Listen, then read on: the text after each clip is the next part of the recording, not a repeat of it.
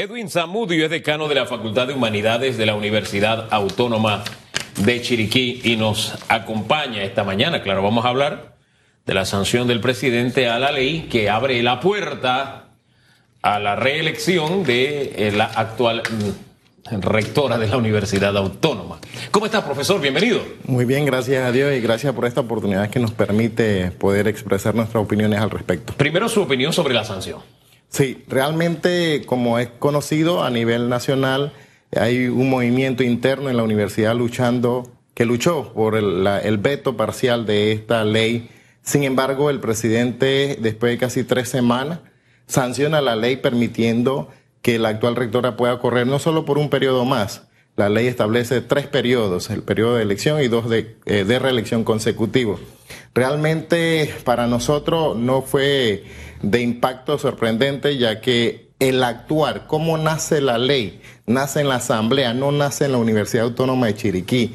En la universidad no hubo ningún tipo de discusión, no se contempló en el proyecto a los estudiantes para darle ningún tipo de beneficio.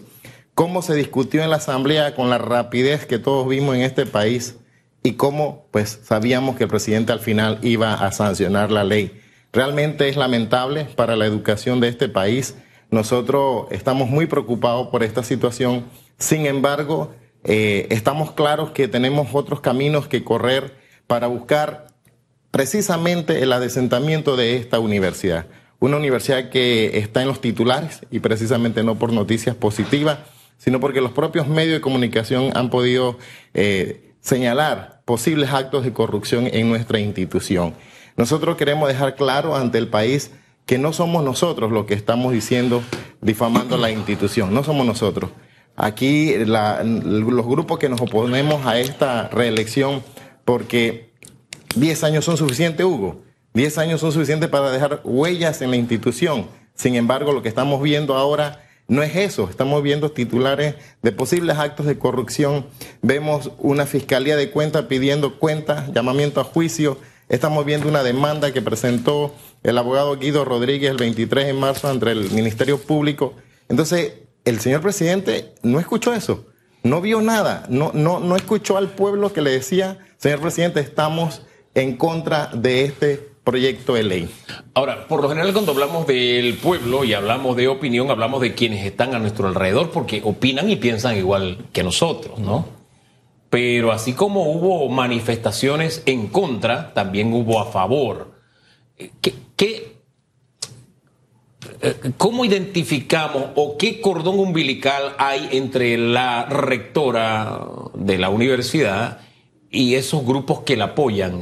O sea, ¿por qué la apoyan? ¿Cuál es la diferencia? ¿Por qué ustedes no? Porque ellos sí. Es un asunto de contenido, es un asunto del futuro de la universidad, es un asunto... Eh, ¿Qué es lo que los de verdad, allá en los hechos, allá en la distancia? Quiero saber lo que allá los separa. ahí algo en especial que lo separa? Claro que sí, lo que pasa es que el rector tiene mucho poder. Ajá. El rector es el único que puede nombrar funcionarios administrativos. El rector es el único que puede dar ascensos temporales a los funcionarios de la UNACHI. El rector es el único que puede dar tiempos medios. El rector es el único que puede dar tiempos completos. Y evidentemente nuestra planilla, si la buscamos, ha ido en aumento en los últimos tiempos y precisamente en las últimas semanas ha habido más contrataciones de lo normal. Entonces, si usted tiene 400 funcionarios, que, que voy a recalcar, que tienen todo el derecho de aspirar a una permanencia y la ley se la acaba de dar. No tan directa, porque está condicionada. Pero si usted tiene 300, 400 personas que dependen de usted, de ese movimiento, ¿qué usted espera? ¿Usted me está diciendo que es un apoyo comprado por la rectora? Yo diría que es una cuestión condicional. Que el, y, y, es natural que, puedas, que tú eres eventual en la institución y evidentemente la administración te está diciendo, te voy a dar la permanencia a través de esta ley. Y, y no, yo no condeno a los administrativos por, por querer apoyar a la señora rectora y a la administración, porque tú eres eventual tienes un salario de 600, 700, 800 dólares y estás aspirando a, tener una estabilidad laboral. Entonces, está como muy amarrado el hecho de, sí, me apoyas, pero yo te tengo que dar la permanencia. O te doy la permanencia, sí, me apoyas. Usted sabe que en el tema reelección, cuando aquí decían no a la reelección, yo decía, yo, yo creo en la reelección, estoy hablando de la presidencial, yo creo en la reelección, yo creo que si un país tiene un buen presidente, debe tener la oportunidad, se le debe dar la oportunidad de reelegirlo en el cargo. Lo que no creo es que nuestro sistema esté preparado para una reelección, precisamente por algunos vicios como lo que usted acaba de describir maravillosamente, ¿no? Eh, creo que esos vicios nos conducen a que siempre habría una reelección. Pero en las universidades donde hay voto ponderado es peor. Así es.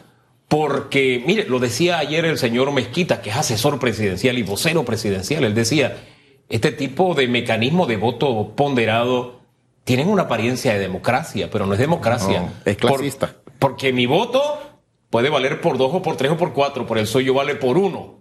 Y si yo me ocupo de los que valen dos, tres o cuatro, yo me aseguro seguir. Eso no es democracia. Así es. Mire, yo he venido denunciando que la ponderación de los votos en la universidad es clasista.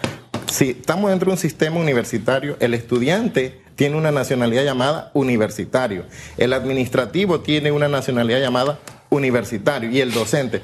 ¿Por qué el docente debe valer más que un estudiante y por qué un estudiante debe valer más que un administrativo?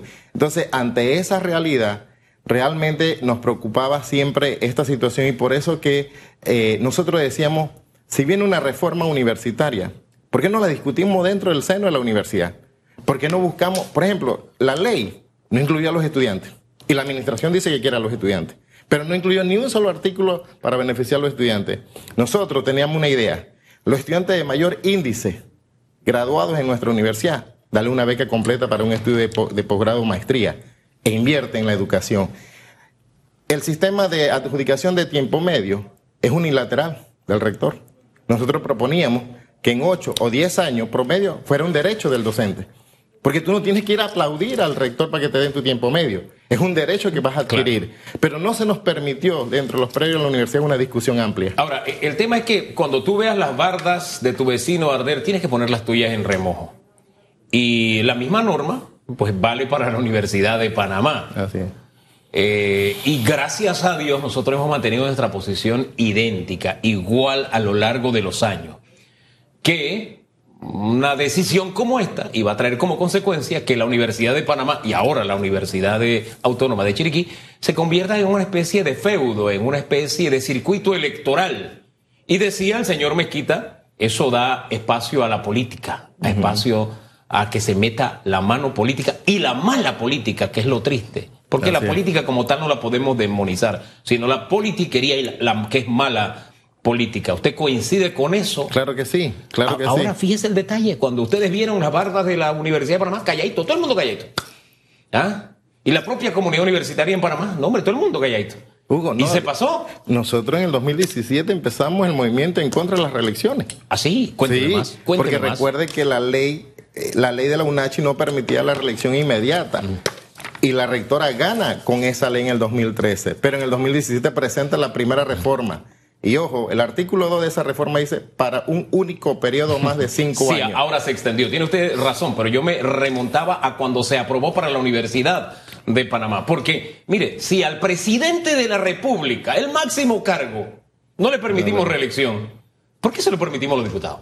¿Por qué se lo permitimos a los representantes? ¿Por qué se lo permitimos al resto? O sea, no, y, a, a un rector universitario, no sé, y menos de la forma ponderada en que se da. Y esto, insisto, yo no lo digo por la UNACHI, lo digo porque fue mi argumento cuando en la Universidad de Panamá se creó el circuito electoral llamado Universidad de Panamá. Y ya usted ve, ahí llegan los rectores montados en no a la reelección.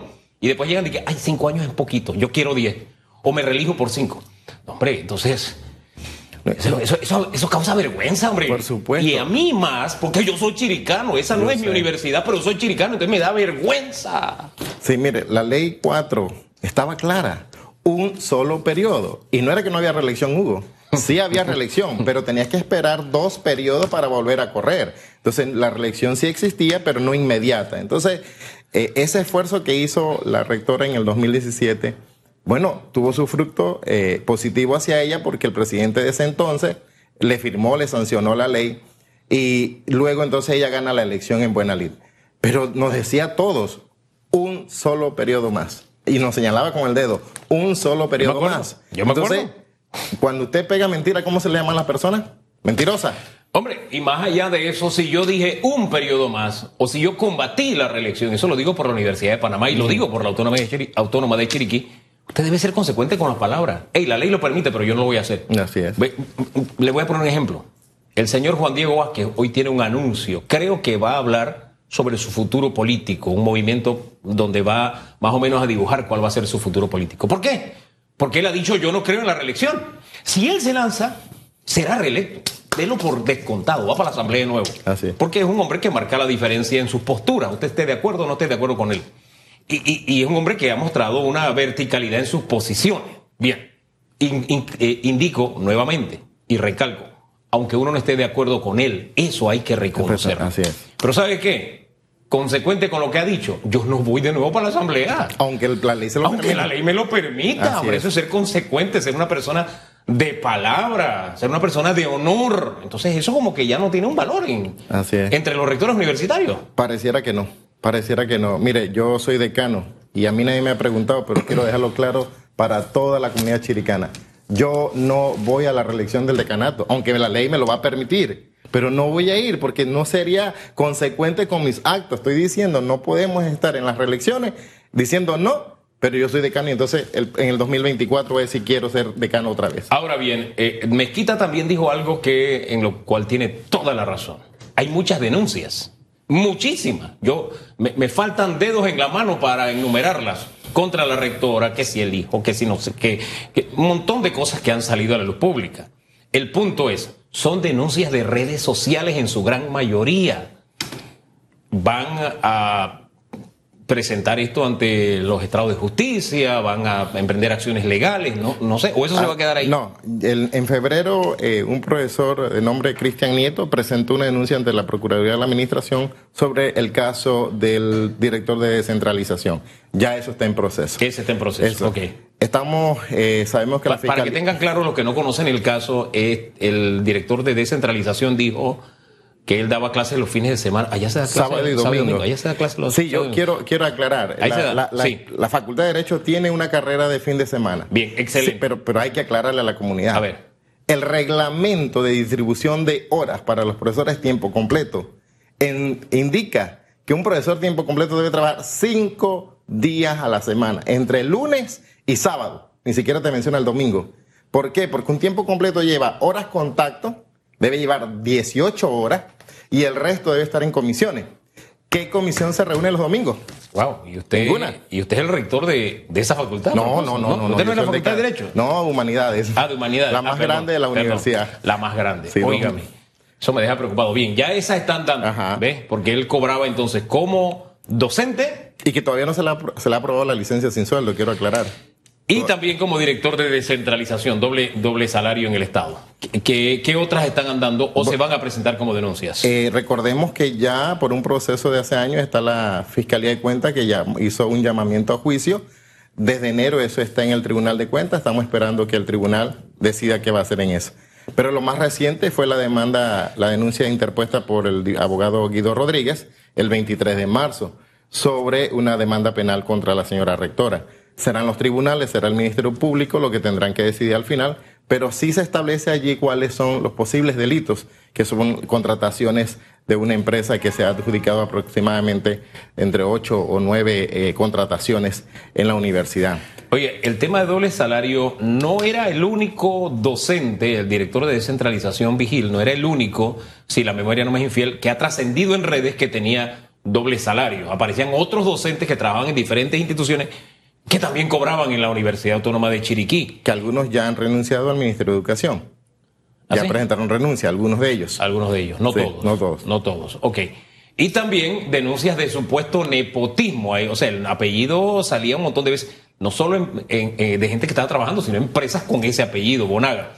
Cuéntenos, con esas denuncias, que, con esos casos se va a hacer denuncias, ¿cómo está eso? Sí, nosotros estamos analizando el equipo de abogados porque eh, recuerda que cuando usted va a presentar una documentación tiene que llevar una denuncia, pero tiene que llevar, al menos proporcionar la guía para que se hagan las investigaciones.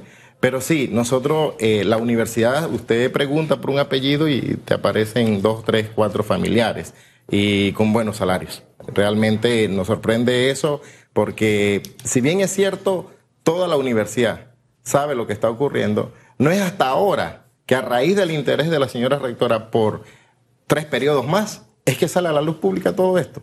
Porque todo esto está. La el director de descentralización no es director ahorita, desde el gobierno, 19. Entonces quiere decir cuántas veces ha trabajado fines de semana. Entonces hay, hay posible dolo, posibles situaciones incómodas sobre cobrar en dos instituciones a la vez. Y yo le quiero decir algo, mire, eh, usted es chiricano y usted sabe que la provincia es pequeña y nos conocemos todos. Yo sí quiero dejar claro, nuestra postura es precisamente enmarcado en que nuestra universidad tiene que manejarse con transparencia. No puede ser que exista un reglamento para tiempo completos donde se le aplique a una persona dos días a la semana y el resto de los profesores tiempo completo. Sí tienes que trabajar los cinco días y la normativa dice preferiblemente en dos jornadas.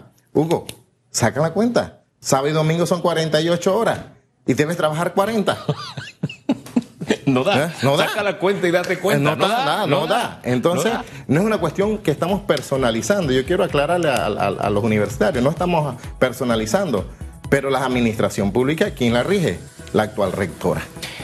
Hombre, este, contra la propia ley, ¿alguna acción legal o simplemente ya se acepta la sanción? Nosotros, estamos, nosotros estamos evaluando eh, el tema que dijo Juan Diego sobre un choque de artículos. Estamos evaluando eso, pero será con nuestros abogados que tendremos que presentar entonces las acciones legales en la Procuraduría, de la Administración y si tenemos que ir a la Corte, vamos a llegar a la Corte. Porque yo creo que, que realmente el presidente, yo he estado leyendo las redes sociales y la gente le dice, señor presidente, usted estrelló la, la, educación de este país. Realmente teníamos una leve esperanza de que, si bien es cierto, no solamente los chiricanos, porque cuando usted lee las redes sociales, eh, muchos sectores, organizaciones se mostraron en contra de esta sanción de esta ley. Pero ya está. Ahora, ¿qué nos toca hacer? Aparte de las acciones legales, Hugo, yo quiero, quiero mandarle un mensaje no solamente a los universitarios, a los tres estamentos, a los estudiantes administrativos y docentes, a los chiricanos, al país entero. Tenemos una oportunidad el próximo año en la urna. Entonces yo quiero hacer un llamado a todo el país que nos unamos en esta lucha por el adesentamiento y rescate de nuestra universidad. Te me disculpo, pero esa es la crónica de una reelección anunciada, porque de la forma en que funcionan las universidades y el aparataje se, se, se arma, eh, hombre, si no el señor García Paredes hubiera sido derrotado en las urnas pero nunca fue derrotado por una razón. Pero hay una diferencia, Hugo, y yo viví esa experiencia. A ver, ¿cuál es la diferencia? En el 2019 yo competí contra el poder económico y con poderes políticos de la universidad. Los administrativos votaron por mí, por mí pero no gané mayoritariamente. Los docentes votaron por mí, pero no gané mayoritariamente. Es el sector estudiantil. Así que el sector, yo saqué el 21%. Hugo, yo saqué el 21% de 30 en la elección del 2019. Entonces queremos hacerle un llamado a los estudiantes. Yo creo que, que los estudiantes le podemos llegar a la concientización que deben tener para que responsablemente el próximo año tomen una decisión y que sea el cambio en la institución. Hombre, la, la universidad por excelencia y de referencia en Panamá es la tecnológica. Ahí no hay reelección. Ahí rigen otras normas. Entonces yo me digo, si buscamos una fórmula de éxito, hombre, ¿por qué no nos nivelamos todas las universidades con la tecnológica de Panamá. Algo están haciendo bien en lo académico y en lo administrativo para que funcione. Y en lo político. Sí, porque, y en porque, usted no ve, porque usted no ve ese derroche de dinero en una campaña en la tecnológica. Y ese debió haber sido el referente para la Universidad de Panamá y el referente para la Universidad Autónoma de Chiriquí y el resto de las universidades. En todos los renglones, de verdad, debió ser referencia, pero principalmente en la calidad académica. Porque lo que habla bien de una universidad es eso. Es más, yo le insisto, en este país donde ha entrado una moda donde todo el que tiene más de 60 años como que hay que apartarlo. Yo digo, hombre, ¿cómo es, ¿cómo es posible que seamos capaces de hacer eso? Hay universidades en el mundo donde llegan catedráticos eméritos, 90 años, 95 años, y la universidad acude en masa para beber de su sabiduría. Entonces yo me digo, bueno, vamos a reelegir porque una, de, una rectora de pronto nos ha dado muestras de que ha ubicado a la Universidad Autónoma de Chiriquí en, el ranking de las primeras del mundo. ¡Wow! Pero no ha sido así. Entonces son otras cosas las que están contando aquí. Y lo que menos es la calidad de la educación, triste y lamentablemente. Se lo digo como una reflexión. Un hombre que cree, y lo ha dicho a través de los años, en la reelección, pero no así. No así. incluso creo en la reelección presidencial, pero tenemos que madurarla y tenemos que cerrar las vías de escape para que el poder no se use para eso, que es lo que se hace en las universidades. El poder se usa para reelegirse, por eso le dio la crónica de una reelección. Y para perseguir a los opositores. Eso es, ah, pues que la universidad es bárbaro. yo, en Chiriquí no sé, pero acá era bárbaro. y es bárbaro todavía. Le puedo decir, con propiedad. Mi hermana tiene 26 años de servicio, entró primero que yo a trabajar en la universidad como funcionario, se ganó la vacante como administrativa. Y hoy día es perseguida por la directora de recursos humanos. Uf, qué triste.